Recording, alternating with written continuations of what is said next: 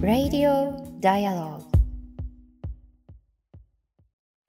4月26日水曜日時刻は夜9時を回りました。Dialogue for People が配信しています。Radio Dialogue。本日の MC を務めます。フォトジャーナリストの安田なつきと、そして、佐藤圭です。こんばんは。こんばんはよろしくお願いいたしますよろしくお願いいたします。はい。さあ、あの早速コメントいただいてますね。はい。はい。事態は予断を許しません。まさに入管法のことですかねはい。そうなんですよ。あの今日のこうテーマはあの入管法のこう問題にこうなっていくわけですけれど、まあ、審議を見守ったりですとかこの候補案どっちどうなっちゃうのかなというふうにこう見ていらっしゃる方キリキリした思いだったりですとか本当にこう張り詰めたこう毎日をこう過ごしている方も少なからずいらっしゃるんじゃないかなと思いますし、まあ、何より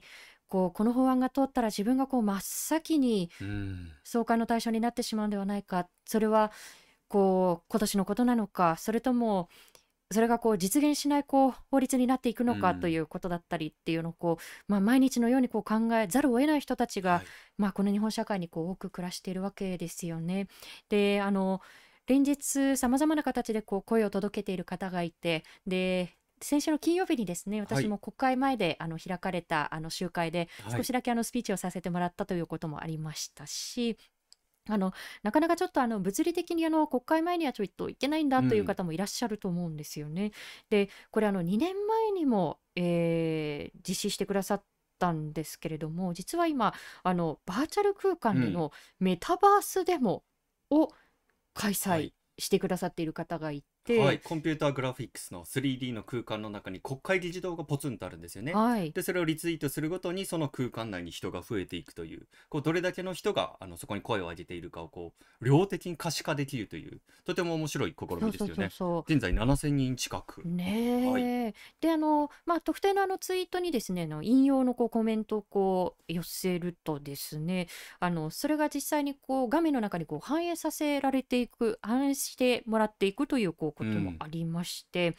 いやーなんかこう本当にこうあらゆる手段をこはいう模索する上で、また新しいこうあの形がこう出てきたなというふうに思いました。で一方で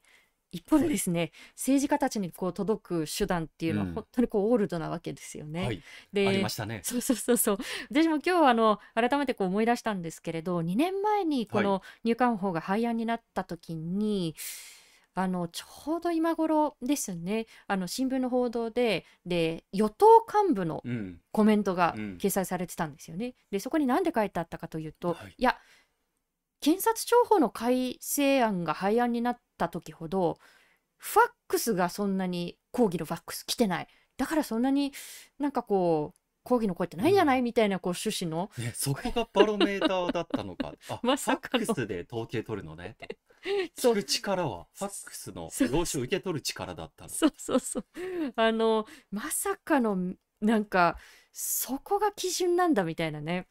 ファックスね、見たことない人いますからね。そうそうそうそう。あの皆さんどうですか？最近あの仕事柄私も使わなくはないんですけれど、はい、なぜかあの求められる場合があったりする。そうそうそうう。そう、今あのコメントでもファックスあイモさんが ファはい、になりますよね。そうそうそうそうファってなりますよあねファックスの厚みで決めるのかいってなんかいいですね。なるほど。そうなんですよねだからまあ言ったなとということであのまあ2年前の時なんかはファックスっていうのは見たことも使ったこともないけれども、どうやらコンビニで送れる。ということを聞いたというふうに、もうそんなもの触れたこともないようなこう次世代の人たちがファックスの送り方みたいなのをこう一生懸命ねあの届く形でインスタにこう投稿したりですとかはい。あー本当にこれがやっぱりこう市民側からできるこう民主主義であってこう、まあ、声を届けるためのこう試行錯誤なんだなということを感じたことがありました。はい。まあ、もちろんあのファックスはファックスで多分利用価値があるからこそ必要な人もいるというツールだとは思うんですけれども、そうですね。その国民の声を聞くという、ね、そのこれで判断するんだっていうものがファックスの届いた量なのかということはちょっと違うんじゃないのかなとそうはなんですよ思いますねね。。今、前さんが、えっと、今でもフロッピー使ってたフロッピーってめっちゃ懐かしいな。あるんですよね。次世代の方、知ってますか？フロッピーって、あの、正方形の、はい何でしたっけ？あれ、ワープロの時代に中にちっちゃいこうレコードみたいのが入ってるんですよね。で、はいこのフロッピーじゃないとデータ受け取れないみたいななんかこう法律のこう文言があったりだとか、まだまだこううん改正が追いついていない部分があったりだとか、なんかそんなものが山積みだなということは感じますね。はい。そんなわけであの今夜のテーマは入管法の問題点をはい叫ぶ。何度でも叫ぶということで、まあ、この配信の中ではあの入管法がこういうところ問題だよねこういうところをこう何とかしなきゃねっていうことは何度もこう繰り返しお話をしてきたんですが、まあ、角度を変え表現を変え、まあ、何度でもこう発信をしていく届けていくということが、はい。特にこう粘り強さがうん。求められるようなこう問題なのかなと思います。ということでえゲストは赤い T シャツ赤いふんどし姿で沖縄の海をバックに社会問題に対して叫び続けているお笑い芸人のセアロガイおじさんこと江森康介さんを後ほどお迎えしていきたいと思います。もう最多出場四回目ですかねこれで。はい。はい、ありがたいことら飛び出る勢いで今日お話を伺いたいとそう思います。そうそうあの YouTube のあの画面ご覧になれる方はあのお気づきでしょうか？いつもよりもこうゲストの方のね写真がミョーンと飛び出る方式になっていることを皆さんご存知でしょうか？この勢皆さんいでね、こう画面とかスピーカーから飛び出るぐらいの叫びを ねやっていきたいと思います。さあ、あの、エモヤに聞きたいことやメッセージは YouTube のチャット欄、すでにたくさんコメントいただいていますが、そしてあの、Twitter ではハッシュタグ D4P、4は数字の4なので、ハッシュタグ D4P で皆さんのメッセージをお送りください。この後21時40分頃までお付き合いいただければ幸いで。すす。さあ、あの、まずは最近のニュースのはい中から気になったものを今日は一つピックアップしていきたいと思いますが、えーこれも実はこの入管法の問題と構造が重なります。はい。LGBT 法案の議論が続いているということで、はい、もう本当に今あの重要なさまざまな審議とか議うん論続いてますよね。であの本当にあの同時進行であると全てのこう法務委員会とかさまざまな委員会でやってることっていうのはあの聞けたりはしないんですけれどもあれこれってどうなってるのかなっていうことでこうふと気にした時もうここまで審議が進んでいたとかこんな状態になってたのってすごいたくさんあるんですけれども、まあ、この今回のこの LGBT 法案あの自民党なんかは LGBT 理解増進法案という名前で呼んでるんですけれども、うんまあ括弧付きでこの理解増進という言葉はあの僕は使いたいなと思うんですけれどもこの法案も皆さん既視感ありますよね。2年前2021年にも、えー議論を巻き起こしました、はいはい。でこれあの当時を振り返ると超党派で合意した法案だったんですよね。でそれが自民党の保守系議員からの批判が相次いだことで結果提出を見送ることになったと。であの特にですね基本理念に盛り込まれていたこの差別は許されないっていう文言に対していやそれ書いちゃったらこう行き過ぎた差別禁止運動につながるじゃないかとかうん。いや差別って何？ってそれ範囲が明確じゃないよね。訴訟が増えちゃうよみたいなような声があり前に進まなかった。まあ党三役に一任したところ提出の見送りっていうことになったんですけれども、うん。これ2年前のニュースなんですよ。であの今回の法案に対してどういうこう言葉があるのかなということをニュースで調べていたら全く同じような言葉がわーっと出てきてあれ？これ2年前のニュースに僕アクセスしちゃったのかなと思ったらあこれ今回の審議だよね。はああ同じような。3歩進んで2歩下がるじゃなくて、はい3歩も進まずはい2歩も下がらずあれ？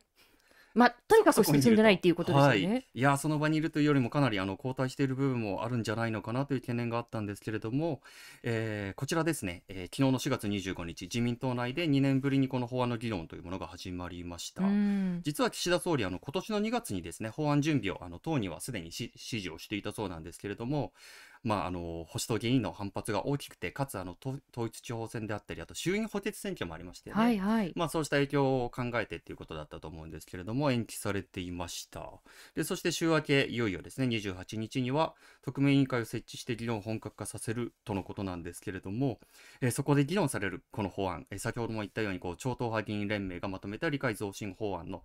差別は許されないっていうようなそうした表記がある部分をやはりちょっとそれはその言葉は使いたくないなっていうような声が上がったんでしょう。であの不当な差別は許されない。っ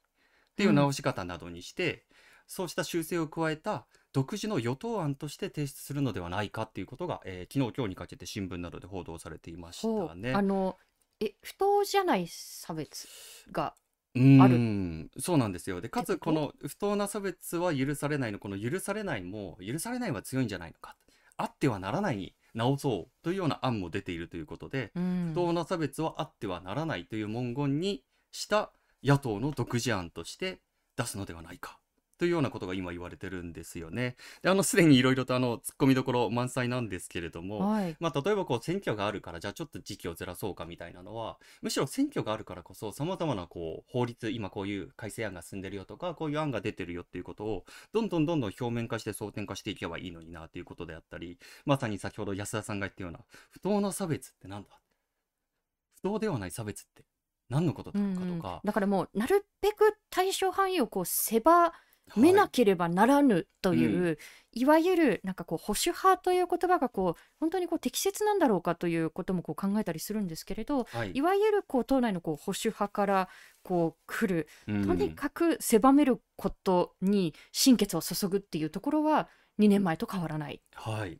なんかそこにこう揺るぎない決意いらないんだけどなっていうところですよね。そうなんですよ。で、結局、あの、そもそものこの理解増進っていう言葉が出てくるところもそうなんですけれども、まあ、あの、包括的に差別を禁止する法案がないっていうところにやはり尽きるんじゃないのかなと。まあ、そして差別というものに対する概念の理解が、やはりまだまだ全然及んでいない。まあ、立法府にいる方々の中でも、まあ、様々な意見のばらつきがあるという状態なのかなと思ってですね。うんこれってあの、今日のテーマである入管法ともかなり近づいてくる問題なのではないのかなと感じました。うん、今アネモネさんが差別構造を保守したい人たちなんだろうかねというこうコメントもねくださいましたけれども、あのーまあ、例えばそのもう総務政務官ではなくなりましたけれども杉田水脈議員がえ答弁の中であ、す日本いません。あの、ここで差別文言など、はいはい、引用する箇所が出てきますので、お気をつけください。そうなんです。あのー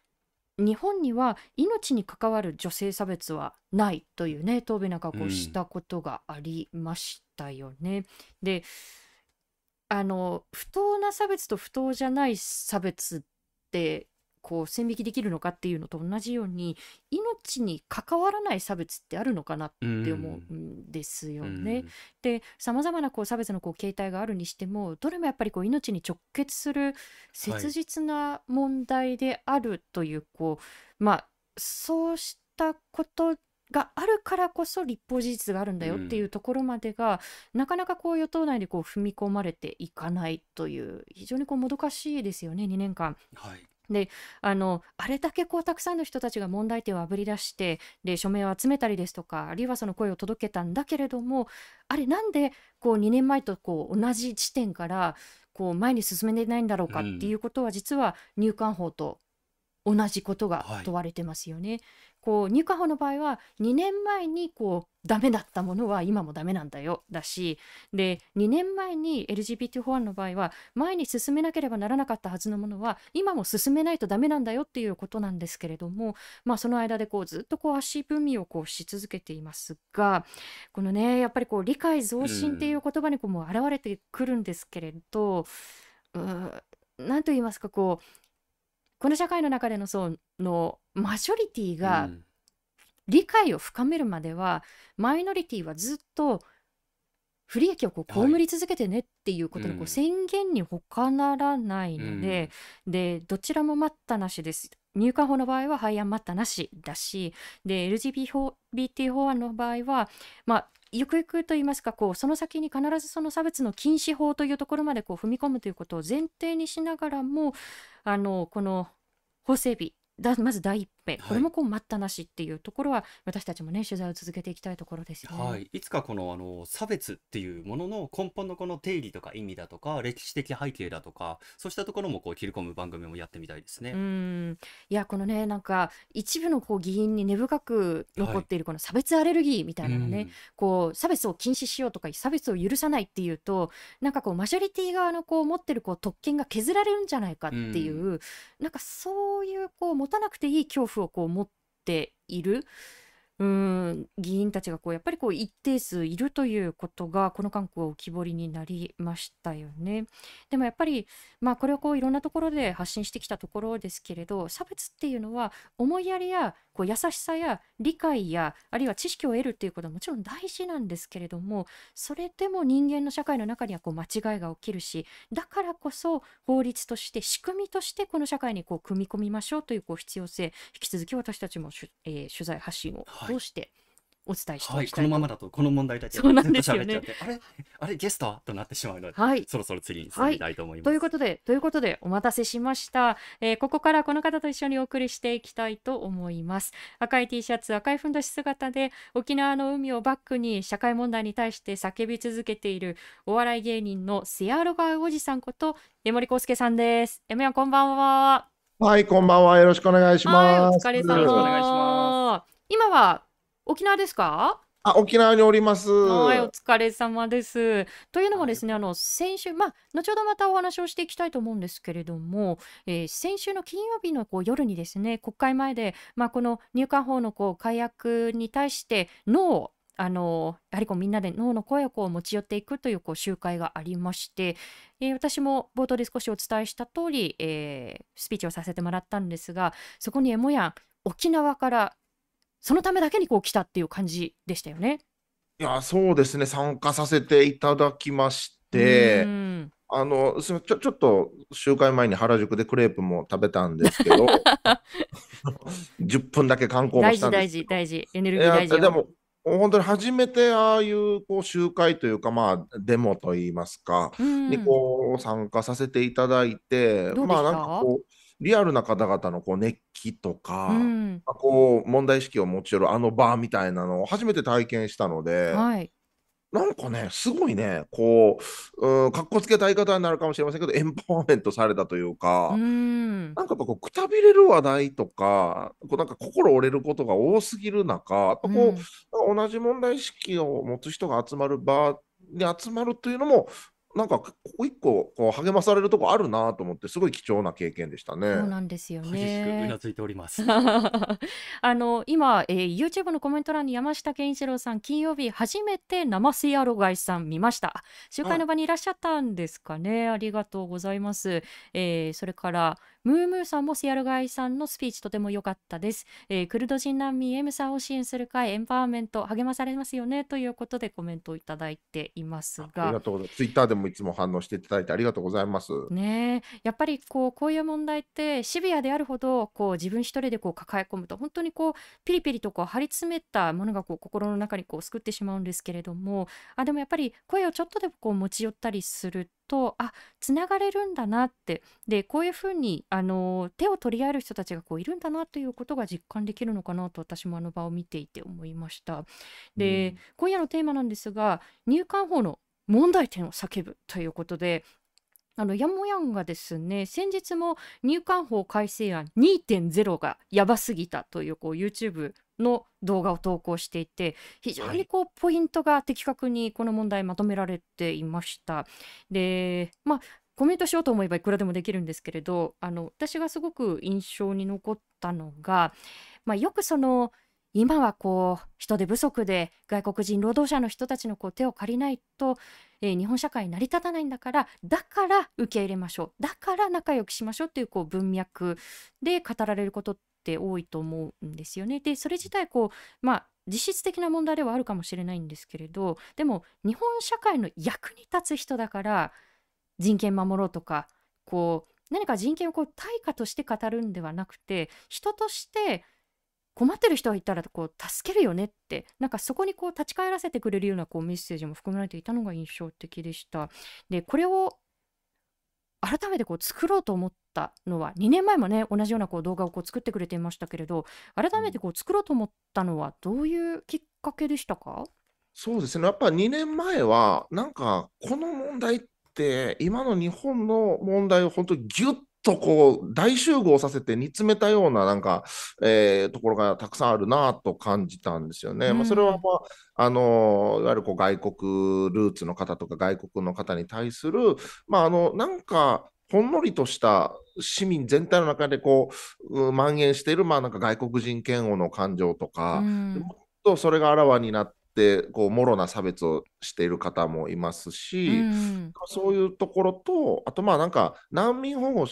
条約にこう批准して難民保護しますよってええ格好はするけど、でも実際保護してるのかと言われると、まあ難民認定率1%未満でしてるとは言えない状態で、うんなんかかっこつけてる割に中身とどとなんか伴ってない、やってる感だけやなみたいな。うんうんそういうところもすごいこのなんかいろんな問題に通じてる気がしたんですよね。うんうんで、やっぱりこう自分の問題じゃないという人がやっぱり日本人の中にはすごく多いと思うんあですーいや一定のこう外国人の問題でしょとかごく一部のこう特定の人たちの話題でしょっていう感じの空気感はまだ残ってますよね。やっぱこのやっぱりいろんな問題、マジョリティ、マイノリティ性がある問題って、マジョリティ側がやっぱこういろんなことを知って、それを変えるためのアクションが必要っていう中で、うんこの、まあ、本当に日本人というマジョリティの側がどれだけ向けれこの問題にこう関心向けれるのかっていうのなんか一個問われてるんじゃないかなみたいなのが、まあ、あの2年前に動画を作った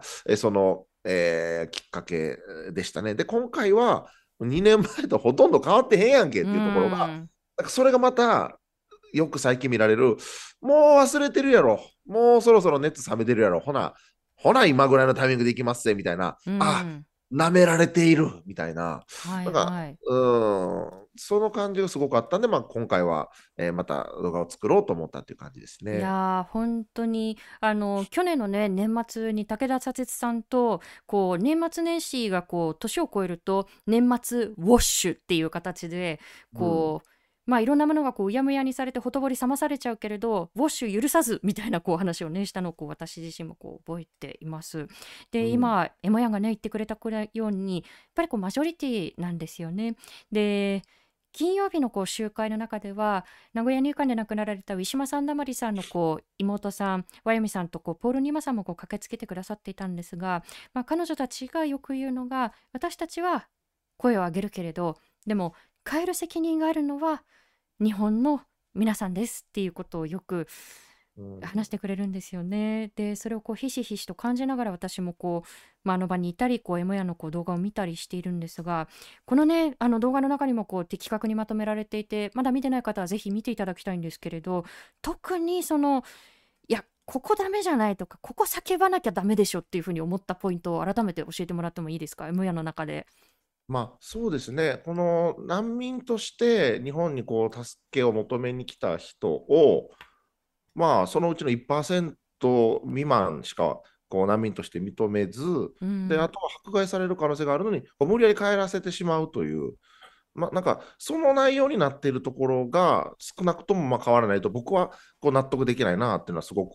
感じるんですよね。いわゆるこの2回、えーっと難民申請をして、そこで申請があ認定が下りなかったら、3回目からはもう無理やり帰らせることができるよという、その内容がやっぱり僕は一番こうやべえなと感じているところです。その他にもいっぱいやべえところあるんですが、うんでまあ、やっぱそこに対して一個こう、えー解説するポイントは設けたっていう感じですかね。うーんいや本当にこう今話してくれたみたいにまああの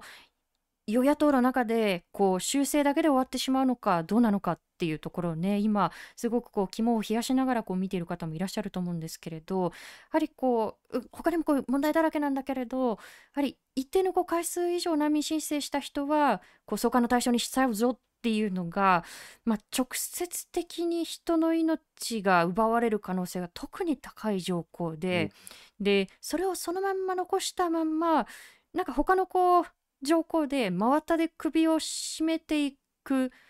かのような条項に上辺だけちょっとこう手を加えるだけだと、まあ、根本的な解決にはならないのかなと私も思います。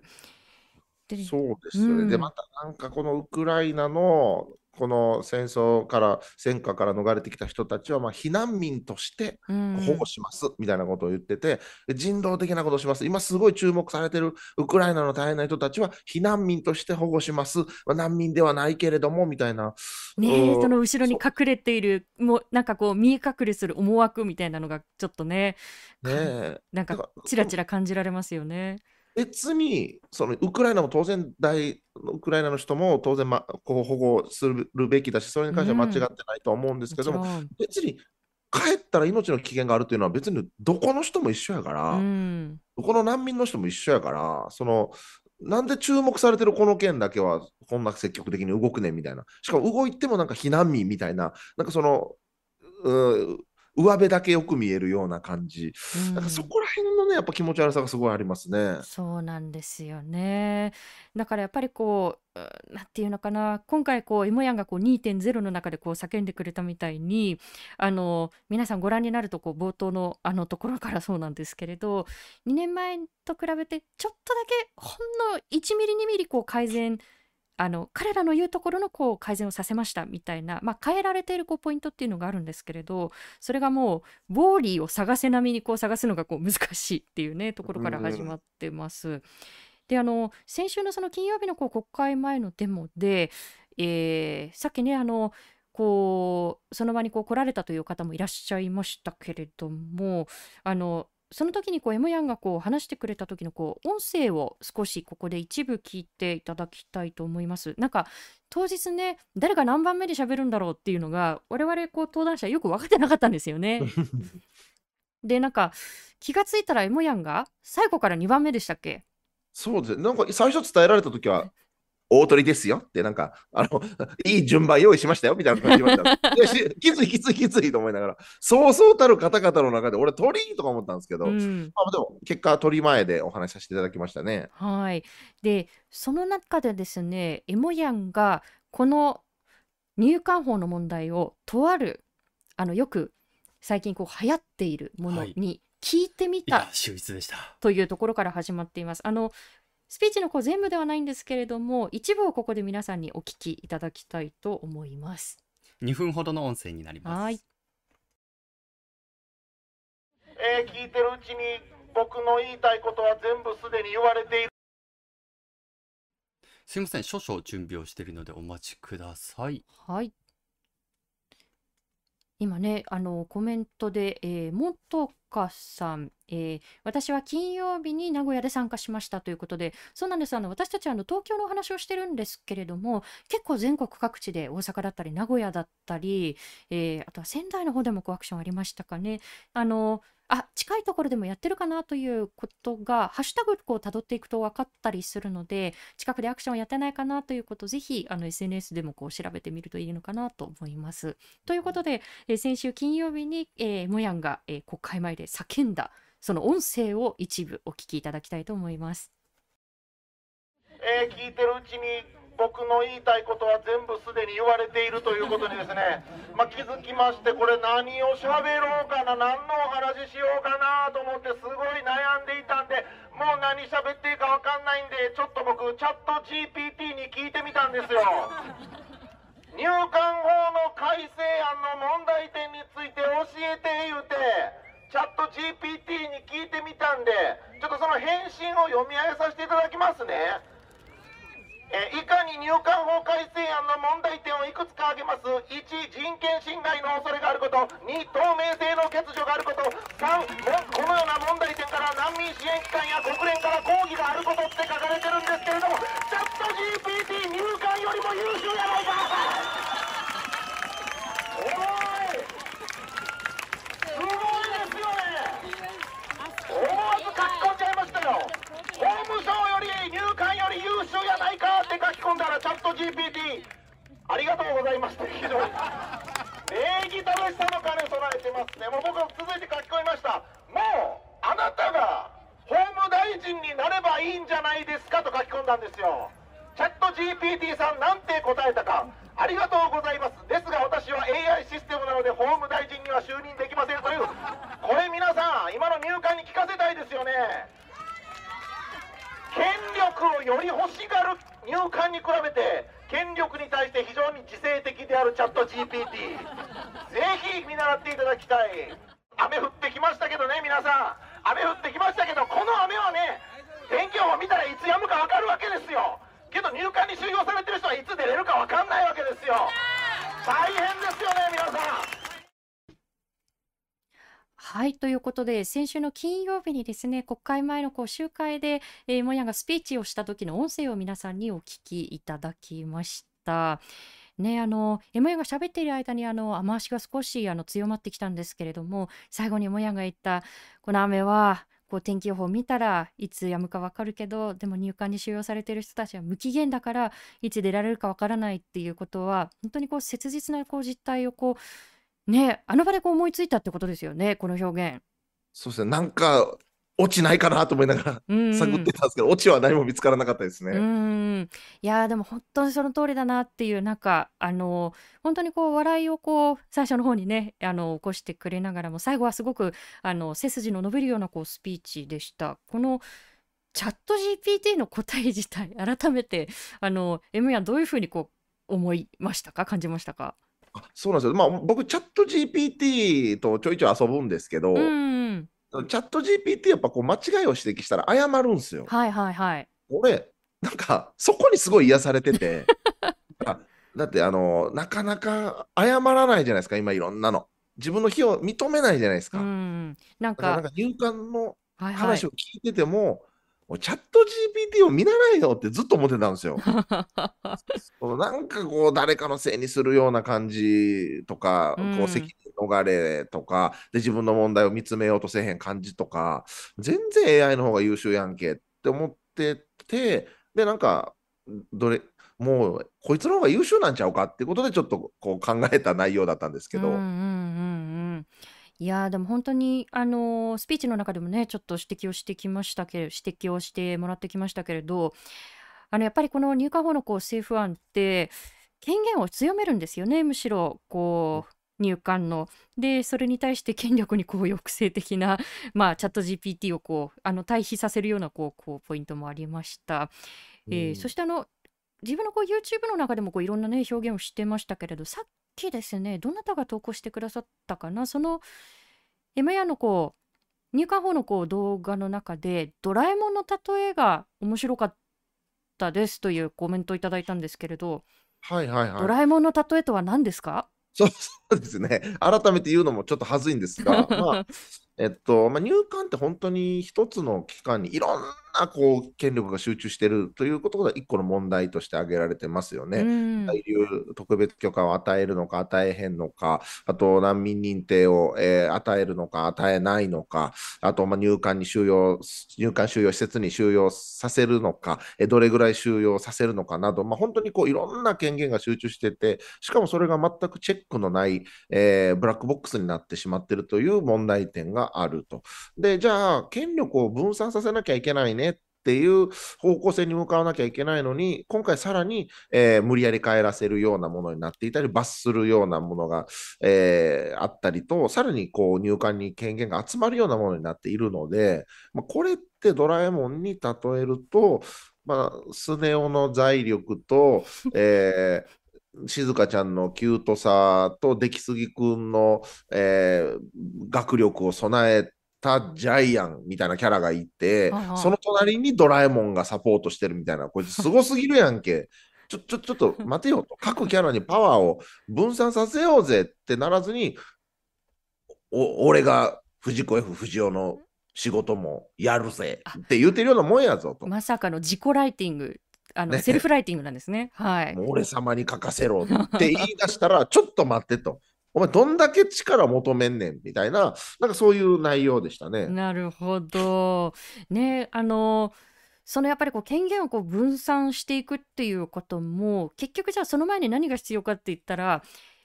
誤りを認めて検証してその土台の上にじゃあどういうふうにこう権限を分散していくっていうことが本当はこう乗っていくはずなんですけれど、えークルド人難民 M さんを支援する会の、えー方、えーチャットで謝ったら死ぬ、えーそれからあのツイッターでもですね、えー青い彗星さんが謝ったら死ぬ病っていうふうにこう書いてくださってるんですけれど本当に今、えー政治の世界で蔓延しているこれ深刻な病ですよね。うんまあ、でもほん、まあ、そもそも政治の世界ってそうですよね。うん謝るということは自分に責任があることを認めるということで、責任があるんだったら、やっぱりじゃあ身体を問われてしまう。政治家辞めたくないから、えー、とみ非を認めない。だから改善しないみたいな。うん謝らへんやつらばっかり政治の世界に残っていってまうみたいな。うんだからなんか悪いことしても謝らずに開き直ってたらそのまま居続けられるから悪いこともしやすくなっちゃうというか、いやもう一個悪いことバレたらもう責任、謝って責任取らなあかんからやめなあかんくなってまうぞ。じゃあやっぱ悪いこともやらんとこう。本来そうなっていくべきなのに、だから謝らずに開き直っればなんとかなるやってことで悪いこともしやすくなってるっていうのがなんかんどうにもやっぱもどかしいですよね。んまあ、責任はこう痛感しているとかこう感じるっていうふうにあ今ちょうどねあのコメント欄でも妹さんが書いてくださってますけれど責任は感じるものではなくて取るものなのにというふうにこう書いてくださってそれまさにという感じなんそうですよ。ですよもうなんか、ね。なんか、なんかの映画でありましたけど、あの、考えるな、感じろって言葉あるけど、責任に関しては感じるな、俺。本当に。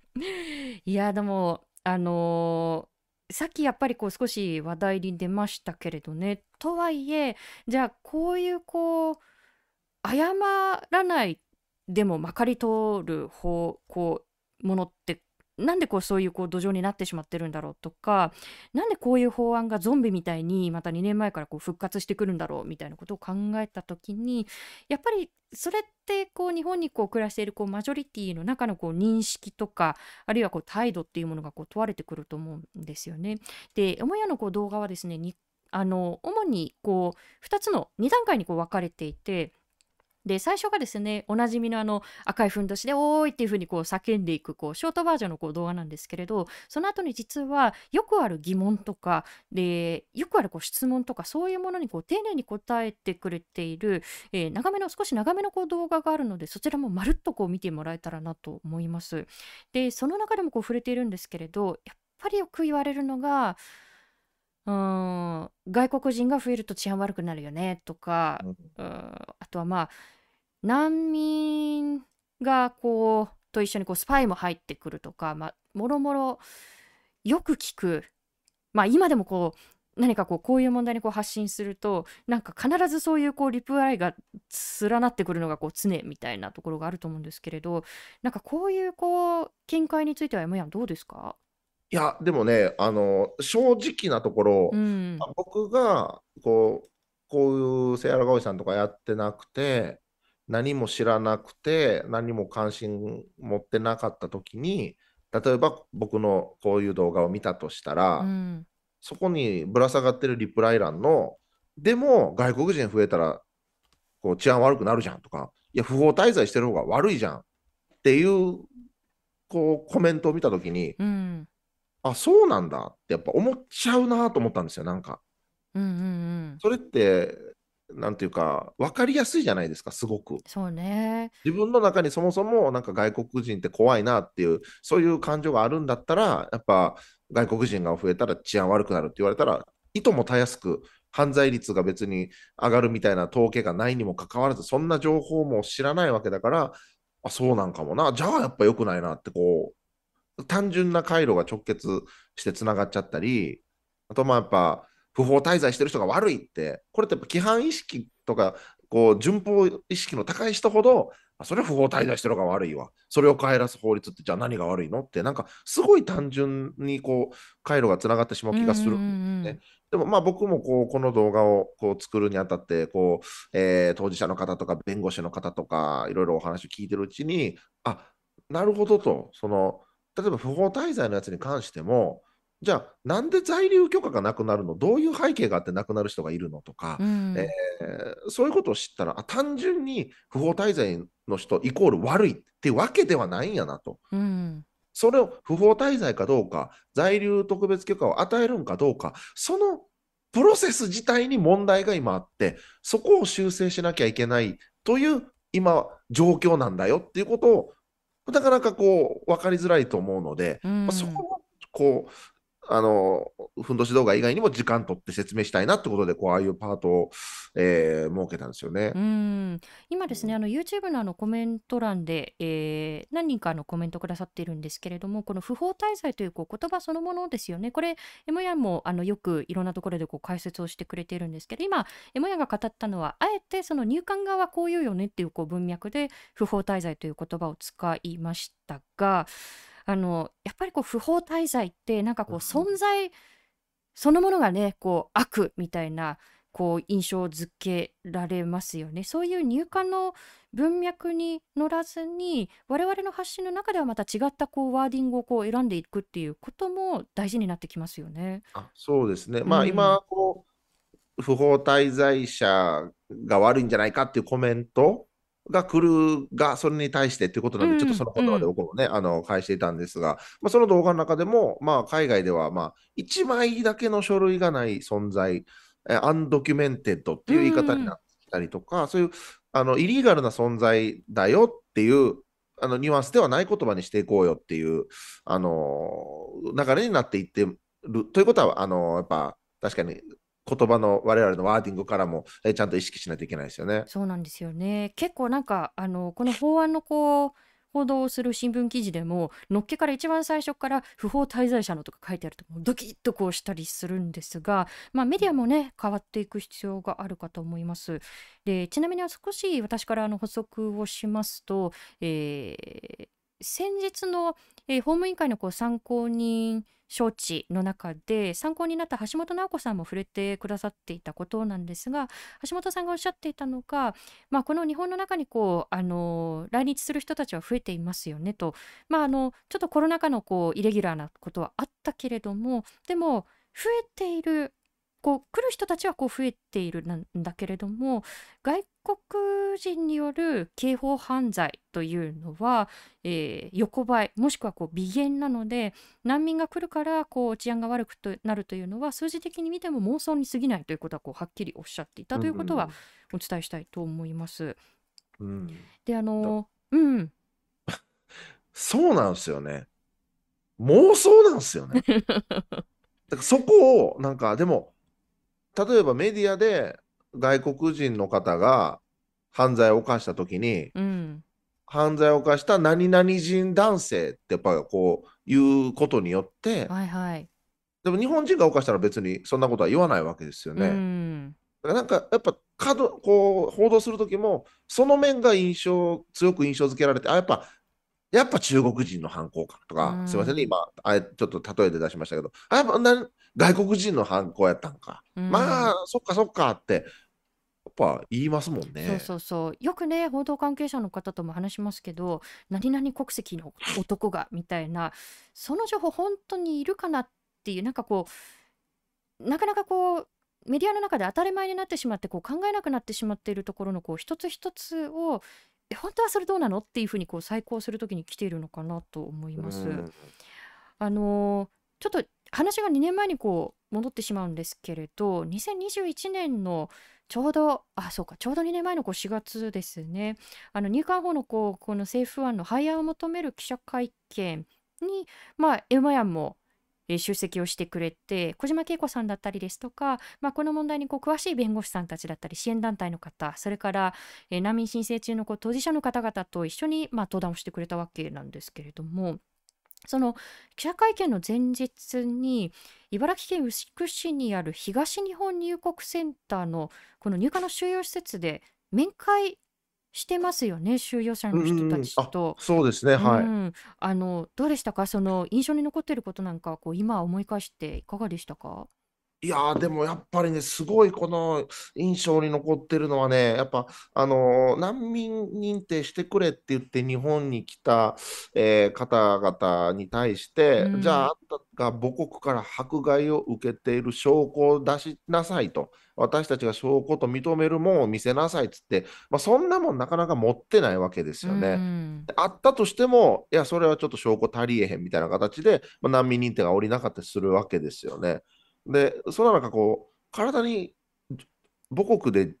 受けた銃弾のこの傷跡が残ってる方がいらっしゃったんですよね。見てくれと。こ、こんな傷があると。この迫害を受けてるやんけって、俺、何よりの証拠かなと思ったけど、それですらも認められへんというのは、なんかやっぱ明らかにこう恣意的というか、まあ、外国人は基本的にこう、えー、認めていきませんよという何かこう意識方向性のもといろんな決断が下されてんねやな出る下されてるんではないかとやっぱ思わせるのに十分なインパクトありましたね。うんねしかもこのちょうどその当時というのは入管法のこう政府案が2年前にもあの審議をされていた時だったと思うんです審議入りの前だったかなという時だったと思うんですけれどもでもその情報って一番こう直結してくるのは収容されている人だったりこう難民申請をしている人たちだったんですけれどなんかそれが当事者にはうまく伝わってなかったっていうこう現状もなんか面会しに行ったらこう見えてきたっていうことありましたよね。うん、あ、すみません。ちょっと一瞬今電波乱れて、ごめんなさい。本当に？はい、すみません。ああ、今聞こえます？ごめんなさい。おーい 聞こえてます。大丈夫かな？はい。はい。えっと、なんかその牛久にあの面談に面会に行った面会に行ったはいはい時に、まあ本当はこの法案の煽りを一番受けるはずのこう当事者の人たちにその法案の中身のこう危険性とかがあんまりこう伝わってなかったっていうこともね話してましたよね。そうそうですねそ、その話をしてました。その、えーっと、実際この弁護、面会してた、一緒に面会した弁護士の方々が伝えて、え、今そんなことなってんの？みたいな。うんそういうリアクションも取られてたんで、まあ、そういう、こう、自分が今置かれてる状況が分かんない情報の格差みたいなのも、あ、こんなんがあるんだなと思いましたうね。んやっぱりねやっぱりこう閉ざされたこう世界ですし、まあ、一緒にあの面会に行かれたのは駒井千恵弁護士もうこの入管の問題だったりですとか外国人のこう人権に非常にこう詳しい方ですけれどあのもしかしたらもやも一緒に行ったら感じたところかもしれないんだけれどなんていうんですかねこうやっぱり本当にこう外部とのこうアクセスが限られてで母国から逃れてきたばかりの人たちはこう身寄りもいないわけですよね。でそうするともう弁護士さんがこう外とつながるほぼ唯一のチャンネルみたいになって私がやっぱりこう一緒に面会に行った時はもう狛江弁護士の前でもうふわっとこう泣き崩れてここから出して助けてってなってで狛江さんがあなたのこと絶対助けるからねっていう風になんかこう弁護士とうーんまああの言ってみればこうカウンセラーみたいなこう役割もこう担わなきゃいけないようなこう状況になってるなと思ったんですけどなんかそういう面談環境とか収容環境とかで何か感じたことなんかありましたか？いやーまあ、本当に、この待合室には、この支援者の方、他の支援者の方もいてて、うん。で、この、えー弁護士、僕と一緒に行った弁護士の方との話もしてて、まあ、あの、収容されてるあの方、この前すごくこう取り乱してたけど、まあちょっと落ち着き取り戻したねとか、まあいろんなこう収容者の方のこう情報交換をされていたんですけど、うんやっぱこの、その会話の中でも感じたのは、やっぱ無期限の収容というのがいかに苦しいことなのか。で、出れる当てがない。で、出ることができないんだったら母国に帰ろうか。いや、でも母国帰ったら私死んでまうねん。大変な目に遭ってまうねん。じゃあどうしようもできへんっていう、なんかその板挟みになってる苦しみとかが、いかにこう精神状況に、精神衛生上悪いのかみたいなことを、なんかその会話の中から改めてこうずっと支援してる方の言葉から感じたのはこう印象的ですね。うんいや本当にこれがやっぱりね拷問禁止委員会などからこう、まあ、いろんなこう意見がこう出されたりですとか、まあ、これってやっぱりこう拷問だよねというこうあの勧告がなされたりっていうことで、まあ、そういった形で国際社会から指摘をされてきた問題点の本当にこう大きなこう問題点の一つだなと思いますがその入管の収容にこう苦しんだ方が実は、えー先日ある、えー判決を受けました。あの M ヤンと一緒に2年前の記者会見にこう登壇された、えートルコ国籍のクルド人デニーズさんなんですが、えー入管のこう施設で、えー収容中にこう暴行を受けたというふうにこう国に訴えていてで今月の20日東京地裁は国に22万円の支払いを命じたということがありました。22万円かよと思うんですけれどあの他のこう報道でもしかすると動画をご覧になったことがある方もいらっしゃるかもしれません、えー7人ほどのこう男性がデニズさんお一人をこうまあ押さえつけてであの首の下のあの痛点もう痛いところですねを押さえながらこう痛いかっていうふうにこうもうけしかけるんですよねでもうデニーズさんも顔を歪めながらも痛い痛い痛いって言ってるんですけれど痛いか痛いかっていうふうにこうまあ必要にこう痛めつけていくというこうシーンが映っていてそれがはっきりこう違法と認められた判決でした。えメヤンこの判決聞いてどうでしたか？いやーでもこんな皮肉ないですよね。あの、法務省管轄のところが違法とされるなんて、こんな皮肉なことはないなと思いますけど、まあだからやっぱり。この入管で行われている、まあそういった行いが、まあ、えーこんこの行われている暴力をこう正当化するような法律なんてないですよってことで、まあ、違法になったっていうことだと思うんですけど、まあ、うん。入管が当たり前に行っていることとか、えーが司法の目に入ったら、いや、それはやっぱアウトですよってことってやっぱあるんだなっていうことがこれで分かりましたようね。で、ん。この前、大阪の裁判所でも、あの、L、自分が LGBT だから母国で迫害を受けるから助けてくれって難民申請をしたけれども、まあ、認定されなかったと入管で。うん。でも、裁判の中で、あ、いや、でもそれは認定しした方がいいですっていう判う決が出たとん。いう件があるので、やっぱり司法の目に触れる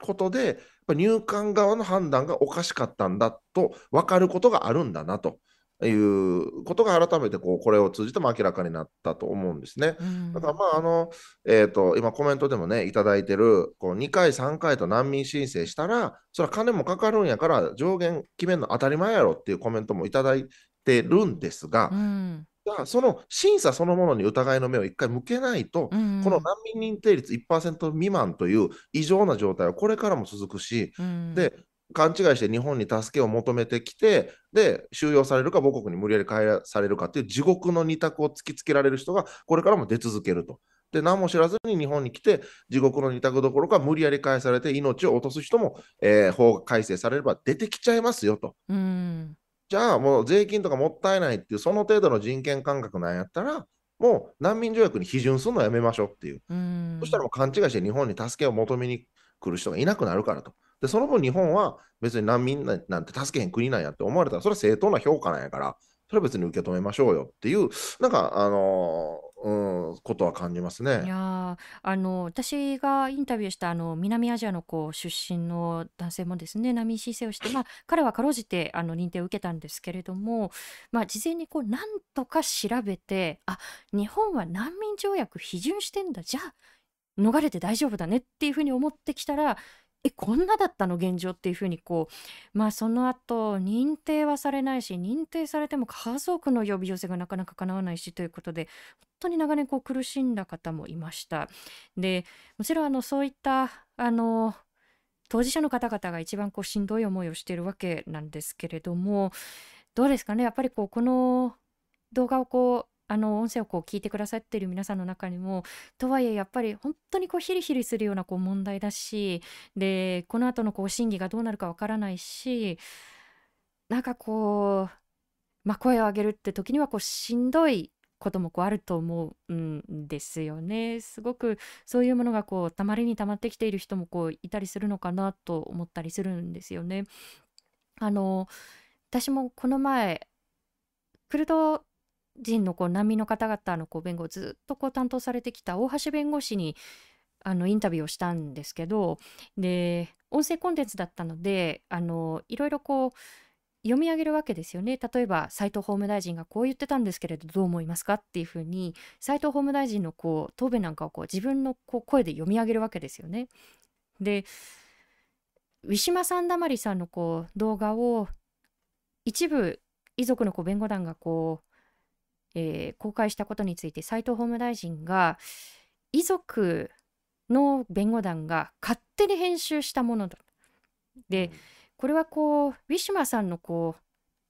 う名誉尊厳の観点から慎重でなければならないっていう趣旨のコメントをしてて私それを自分の肉声で読み上げながらもうポロッポロ涙が出てきたんです。自分でもびっくりするぐらい。で悔しくて悲しくて自分で肉声で声に出して言ってみるとよくもこれをこうしれっとこう肉声で堂々と言えたもんだなっていうふうに思うと本当に悔しかったんですよね。ちょっと長くなっちゃったんですけれどなんかそういう。声を上げてたりとかこういうふうにこう発信をし続けてなんかこうしんどいなとかこうあくたびれたなって思う時どうしてますか？って すごい漠然としたいや、じゃあ、じゃあ、でもね、でもね、絶対こう、皆さん思っってることだと思うんですうね。皆さんじゃねえな、思ってる方たくさんいらっしゃると思うんですね。で、まあ、僕は逆に安田さんからいただいた、まあ、しんどい時は休みなはれという言葉、こうや時には休んだり目をそらしたりとかしつつ、うん。まあ、こう自分がこうコミットメントできる体力がある、えー時にこうやるという、ある種、まあ、都合のいいやり方を知ってたりもするんですけど、でもやっぱ最近思うのは、やっぱこう、あの今めっちゃええコメント来てるな、いめっちゃええコメント、仲間と酒を飲む。あ、児玉光一弁護士。あ、あ、小田さんさすがですね。あ な、なんか、つながりが、やっぱりそれを助けてくれたり、癒してくれたりすると思うのうで、僕は、あの、群れるですね。誰かと群れる。うん。群れることって、つながりの中で、こう、エンパワーメントされていくことって、すごくやっぱ大事だと思います。うんうん、いや本当になんかこう当事者の人たちはこんなにこうしんどい思いをしてるんだからっていうふうにねすごくやっぱりこう張り詰めた中で頑張ってる方がたくさんいらっしゃると思うんですけれどもねこうコーピングを大事にしつつでまず自分自身をこう保っていいんだよ守っていいんだよっていうこうメッセージもな同時にこのしんどい問題にこう長くこうあの向き合っていかなければならない時ほど必要なのかなと思うんですがなんかその上でこうじゃあこれからどういう方未来をこう目指していきたいのかっていうことを考えた時にちょっとこれもざっくりとした質問になっちゃうんですけれどなんかそのエモヤンが考えるこう共生社会あの何かを強制する押し付けるではなくてなんか共に生きる方のこう共生社会がどういうものなのかだったりですとかあとはまあそのためにこう月並みなあの質問かもしれないんですけれど私たち一人一人がじゃあ何ができるのかなというところについてはいかがですか？いや、まあ僕、動画の中でもね、この共生社会実現つってるけど、うん。今の日本どうなんやろみたいなくだりがあったんですけど、まあ、やっぱ今の日本の共生社会って、まあ、看板だけ見ると美しいんですけど、その中身って、まあ例えば外国人技能実習生の内容を見てもそうだと思うんですけど、うん。あの利用し、利用される関係が生み出されるような、なんか共生社会のあり方な気がするんですよね。搾取し搾取される関係性ともっと言えば言えると思うんですけど、うんうんそういうなんかこう日本の人たちが外国人の人たちに抱いてるなんかぼんやりとした、えー嫌悪感もしくは差別意識もしくは優越感上から目線みたいなものの上でなんか利用してるうんその共生関係って共生関係ではないと思うんですよね。だから本当にこの一緒に人としてす同じ国同じコミュニティでお互いの存在がメリットデメリットななく自然にあるというなんかその形うんがなんかこう実現したらいいなとすごく思うんですよね。うんでうんやっぱりこう、我々、いろんなこう、ニュースが飛び交う中、ふと、やっぱ自分の言葉を点検してみたときに、やっうんうんぱなんか自分がやっぱ外国人に対する、えー意識がその言葉に現れてたりすることってあると思うんですよね。うんなんかさっき言ったような、あ、犯罪を犯したけど、あやっぱ外国人か、みたいな言葉って、うん。全くこう外国人が増えたら外犯罪率が増えるというのは妄想ということがもうはっきり言い切られてしまっている中どうなんだろうなってやっぱ思うのでやっぱ改うん。めてこう自分の中にあるものを点検する必要はあるんじゃないかなっていうのとうん。やっぱり今みたいなこう入管法というのがまさに今言ったようなうーん形だけの看板だけの美しい共生社会に反するものなので、うん。うん、そう反するようなものにはやっぱりおかしいやろって言っていく必要あるんじゃないかなと思いますうね。ん本当にね、こうおかしいでしょっていうふうにこう声を届けていくっていうこともそうだしで一方でこう同時進行でじゃあ自分自身のこう発してきたこう言葉って本当にこうマイクロアグレッションになってないかな本当に誰かに対してこうトゲになってないかなナイフになってないかなということも、まあ、同時にこう私たちは本当にこう足元であのできることなのかなと思います。でできる形でこう役割をこう持ち寄っていくっという意味では、まあ、今やもね動画であの発信をしたりですとかあとはまあ各地であのスタンドアップのこう活動をしたりですとか私も何度かあのステージにお邪魔したりあの見に行ったりこうしてるんですけれどあの直近ですと最後にお知らせになりますが、えー5月の3日憲法記念日で祝日の水曜日ですねこれ。お昼の1時半からエモヤンの地元奈良県の奈良100年会館大ホール。あ私ここここで講演したことあるな。奈良本 そうそうそうそう。いい会場です、えーどでかいどでかいですよ。どでか？いですよ。なので満席にしましょう。この告知とともに。800人、800人の席があって、そんな大きいんだ。はいはい。矢沢永吉さんがライブしたところで、えー、やるわけですよ。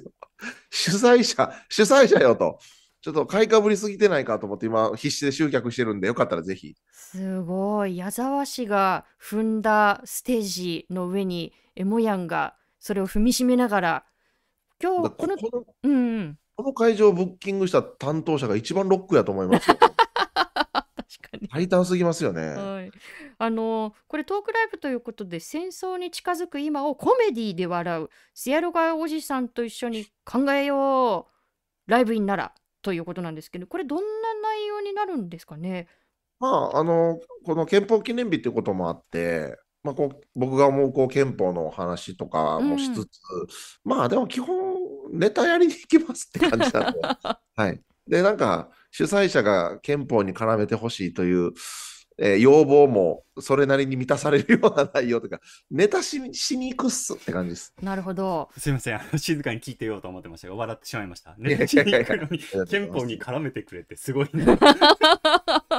これめちゃくちゃ難易度高くないですか？だって。公園でねたまに言われることはありますけど、うん。ネタしに行くときに憲法に絡めてくれ。あなんかね。笑いをこらえてたんですか？今すごそういなんです 今なんかね泣き笑いしてしまいました。あ今泣いてる？泣いてる？どうしたの？いやどうしたの？いろいろと感極まってうん。大切な場所だなと思っておりますうんって言ってないですけど。何。に極まったの？いやなんかエンパワーされるなと思うんですよね。あのなんかこういう、まあ、公共の電波というのかどうかわかんないですけど YouTube を。こういうとこであの言うのはあれかもしれないですけど僕はあのセアロガイさんのその自分を見つめ直してこう直していこうっていう態度にめちゃくちゃエンパワーメントされるんですよ。うん。でこれは言葉に出してなくても感じてる人めちゃくちゃいると思います。あの動画を見て感じることって本当にあの学ぶことだとかあの自分も発信していこうっていうことももちろん大切なんですけどセアロガイさんのそのアティチュードにものすごい励まされていたり僕みたいにちょっと今こうほっとしたっていう感覚を抱くような人ってたくさんいるんじゃないのかなと思っていてそれで感極まった最後の最後で憲法そうそうと言われたので全部笑いに転化されてしまいました。そうそうなんかずーっとなんか黙ってるなと思ったら感極まって泣いてたんですね。はい。泣くの大事ですよ。あのね感情を解放するこう手段のこう一つになりますからね。うんはい。皆さんのこう感情のこう解放の手段はいかがでしょうか？泣くのもありで「おーい!」って時々何かで叫んでみるのもあり、えーエモヤンの、えーライブを見ながらこう笑うのもありということで、えー繰り返しになりますがお近くの方5月の3日憲法記念日にお昼の1時半からえーエモヤンの地元の奈良県奈良100年会館の大ホールでトークライブということです。これはエモヤンのツイッターを見ればわかるのかな？僕のツイッターの固定のところに固定してますんで、まあ、もし800人の席がスカスカやったら僕も感情を解放して舞台で号泣してぜひ号泣する俺を見に来てください。わかりました。そうならないように笑いで埋め尽くせますようにということで、えーこれを聞いてくださっている方の中にもお近くの方、ぜひ、えー足を運んでみてください。今430人の方が見てくださってますからね。あ半分埋まりますよもう埋まります。あ、そうですね。皆さんが、はい、一人ずつ連れてきてくれたら、生まれるんでよろしくお願いします。はい。ということで、あの今回ですね、えー、4回目の出演ということで、そのもうこの時点であの最多出演そうですね。なんですけれども、5回目、6回目と来てくれるかな、来てくれるかなってなんかえなんか懐かしそういう番組ありましたよね。かつてそういう番組がありました。えーもう僕、プロフィールの欄に、あの、レディオダイヤログ準レギュラーっていうのまた、いつでも呼んでください。ありがとうございます。はい今後ともどうかどうかくれぐれもよろしくお願いいたします。ということで、えー、セアラガおじさんありがとうございました。ありがとうございましたあり。がとうございました。さあ、あ、すいません。はいなんかもうすいません全然40あの分番組のはずが気がついたら1時間を超えてしまって皆さんすいません遅くまでありがとうございます。あ、オンラインであるのかな？あ、ちょっとそこまで把握できていないので、えー詳しくは M やの、えープロフィール欄を見てみてください。えさあ、今日の放送をもう一度聞きたい方、Dialogue for People の YouTube チャンネルにアーカイブをしておきます。え今度の放送のお知らせもいたしますので、チャンネル登録よろしくお願いいたします。え今日の放送は Spotify、Apple Podcast、Google Podcast、Amazon Music Podcast でも聞くことができます。えーそしてこのレディオダイアログはサポーターの方々のご寄付で支えていただいております。よろしければ Dialogue for People のワンタイムサポーターやマンスリーサポーターへのご登録もよろしくお願いいたします。さあ、はい来週5月の連休に入ります3ね。日、あ、エモヤンがはい奈良で、えートークライブをやっている日の水曜日の放送なんですけれども、ルーツの旅に伴走してと題して、え3回目の出演ですかね。ね。ジャーナリストの伊藤詩織さんをお迎えしてい。きます。でこちらですねなぜこのタイトルなのかというとえ5月8日。はい、8ですね。8はい。日、えー発売する安田さんの新刊「国籍と遺書兄への手紙ルーツを巡る旅の先に」いよいよ出版ということなんですけれども、はいこちらの本で描かれているこの旅とか取材の様子を伊藤詩織さんがずっと記録をし続けていてくれたんですね。はい、でこのために伴走しながら伊藤さんにはどんな景色が見えたのかお伺いしていきたいと思っています。そうなんです。あのこの本ですね、何度かこの配信の中ではお話をしたことがあるんですけれども、私が中学2年生の時に亡くなった父が、えーその後にですね、私が国籍を、あ、ごめんなさい、戸籍を見てみた時に、あれ？と気づいたことがありました。それが、あ、父は在日コリアンだったんだということを死後に知った。ということなんですよね。で父はどうして自分の出自を語らなかったんだろうかというところからこう旅が始まってで父の歩みや父の家族の歩みをたどっていったものを一冊にまとめましたで最初からずーっと一緒にこう伴走してくれていたのが伊藤詩織さはい、んで、ずーっと一緒に美味しい料理も食べてきましたね。そうでしたね大変身になる 滞在をね、してきましたけれどもでそんなわけでですねあの伊藤詩織さんはこれまでも、えー性犯罪に関するこう刑法のこう話だったりですとか、えーその後はウクライナに一緒に行ってウクライナの取材のお話もしてきましたけれども今回はルーツの旅に関して皆さんと一緒に皆さんにこうお届けしていきたいと思っております。えということでこの「レディオダイアログ」来週のこの時間また21時にお会いしましょう。えー今回のお相手はフォトジャーナリストの安田夏樹と佐藤圭でした。ありがとうございました。おおやすみなさい。ご視聴ありがとうございました。チャンネル登録やご評価をいただけますと幸いです。また、このチャンネルは皆様のご寄付に支えられております。ご支援、ご協力、よろしくお願いいたします。